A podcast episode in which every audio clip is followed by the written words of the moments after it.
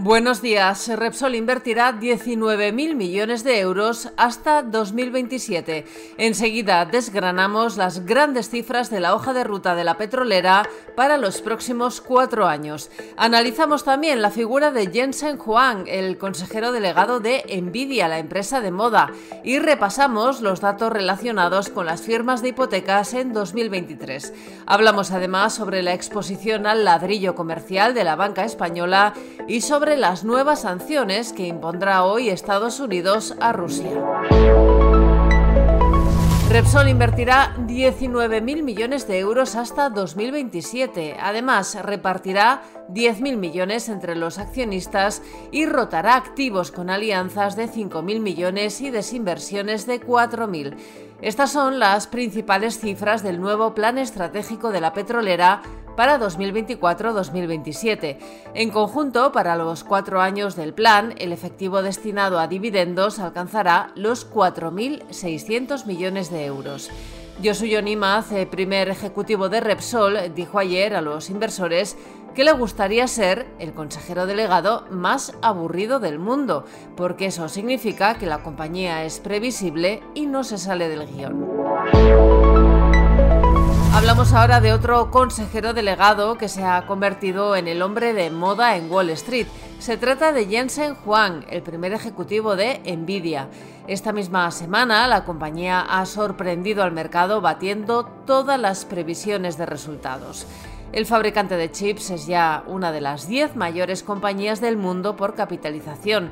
El año pasado escaló en bolsa un 238%. Nacido en Taiwán en 1963, su familia, la familia de Jensen Huang, se mudó a Estados Unidos cuando era un niño. Se crió junto a su hermano en Oneida, Kentucky, que es un pequeño pueblo que no llega a los 400 habitantes. El precio medio de las hipotecas creció casi un 25% en 2023. Según datos del Instituto Nacional de Estadística, las entidades financieras españolas concedieron el año pasado 381.560 préstamos para comprar una vivienda. Es casi un 18% menos. Se trata del mayor descenso de las firmas desde 2013. Esta caída está directamente relacionada con la fuerte subida del Euribor y el repunte del precio de las hipotecas. En cuanto al tipo de préstamos e hipotecarios, el modelo variable creció más de 10 puntos hasta suponer casi el 46% del total. Las hipotecas de tipo mixto, que están ganando peso, se contabilizan dentro de las variables. Hoy también les contamos que BBVA y Bankinter son los dos bancos españoles que más exposición tienen al ladrillo comercial. Este tipo de préstamos suponen para ambas entidades un 6% de su cartera crediticia total. También analizamos cómo podría influir en la política económica de la eurozona la gira que llevará a cabo por España y Europa la cantante estadounidense Taylor Swift. Y en Estados Unidos, la Casa Blanca anunciará hoy 500 nuevas sanciones contra Rusia en represalia por la guerra de Ucrania, de la que se cumplen mañana dos años, y por la muerte del líder opositor Alexei Navalny.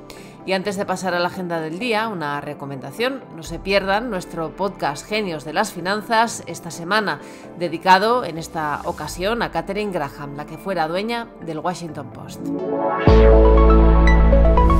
En Valencia, los servicios de emergencias prosiguen la búsqueda de 19 personas desaparecidas en el devastador incendio que ha consumido un edificio de viviendas de 14 alturas en el barrio de Campanar. Por el momento se han certificado cuatro fallecidos. Los bomberos han pasado toda la noche trabajando en la extinción del fuego. Y además los ministros de Finanzas de la Unión Europea se van a reunir de manera informal hoy y mañana en la ciudad belga de Gante, donde van a reflexionar sobre el papel del Banco Europeo de Inversiones que dirige Nadia Calviño para impulsar inversiones en las políticas claves del bloque, entre ellas la industria de defensa. Y en la bolsa el IBEX 35 subió ayer un 0,31% hasta los 10.138 puntos.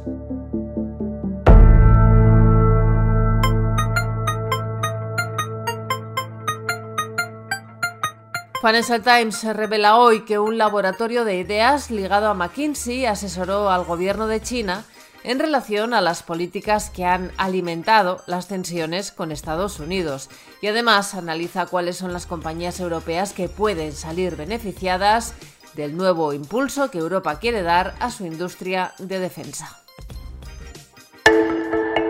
Estos son algunos de los asuntos que van a marcar la actualidad económica, empresarial y financiera de este viernes 23 de febrero.